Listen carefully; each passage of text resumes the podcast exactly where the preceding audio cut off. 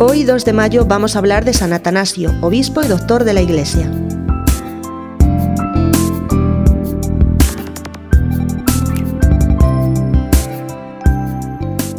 San Atanasio es el gran campeón de la ortodoxia que luchó valerosamente por la fe contra todos los errores de su tiempo. Había nacido el año 295 en Alejandría, ciudad en la que convergían las antiguas genealogías paganas de Egipto con las nuevas importadas de Grecia y de Roma. Siendo diácono, ya escribió una obra magistral en la que desenmascara y refuta toda clase de errores y establece con claridad la doctrina cristiana.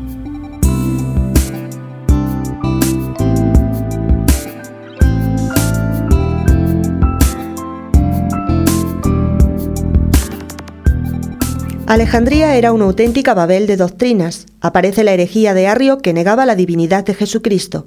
Según él, Jesucristo sería la primera de las criaturas, pero no Dios. Atanasio, bien formado en la famosa escuela alejandrina y apoyado en Orígenes, se levantó con fuerza contra Arrio para defender la verdadera fe. Fue una lucha sin cuartel.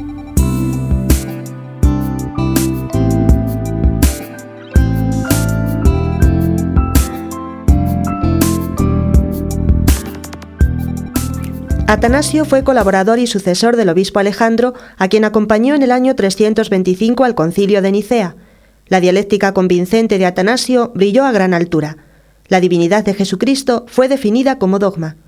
Poco después, Atanasio sucedía a su obispo como patriarca de Alejandría, pero la herejía, no aplastada del todo, iba a continuar y Atanasio peleó valerosamente contra los arrianos, lo que le acarreó incontables sufrimientos, entre ellos ser cinco veces condenado, degradado y desterrado.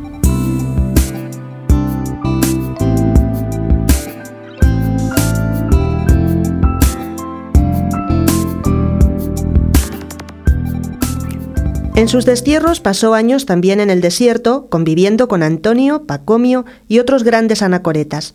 Allí fortaleció su espíritu para salir otra vez a la lucha con los arrianos.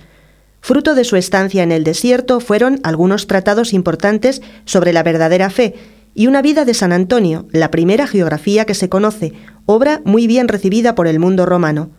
Escribió excelentes obras apologéticas y expositivas de la fe. Toda su vida estuvo inflamada por una pasión, el amor al Verbo encarnado. Al fin logró residir en su sede hasta morir en ella en el año 373.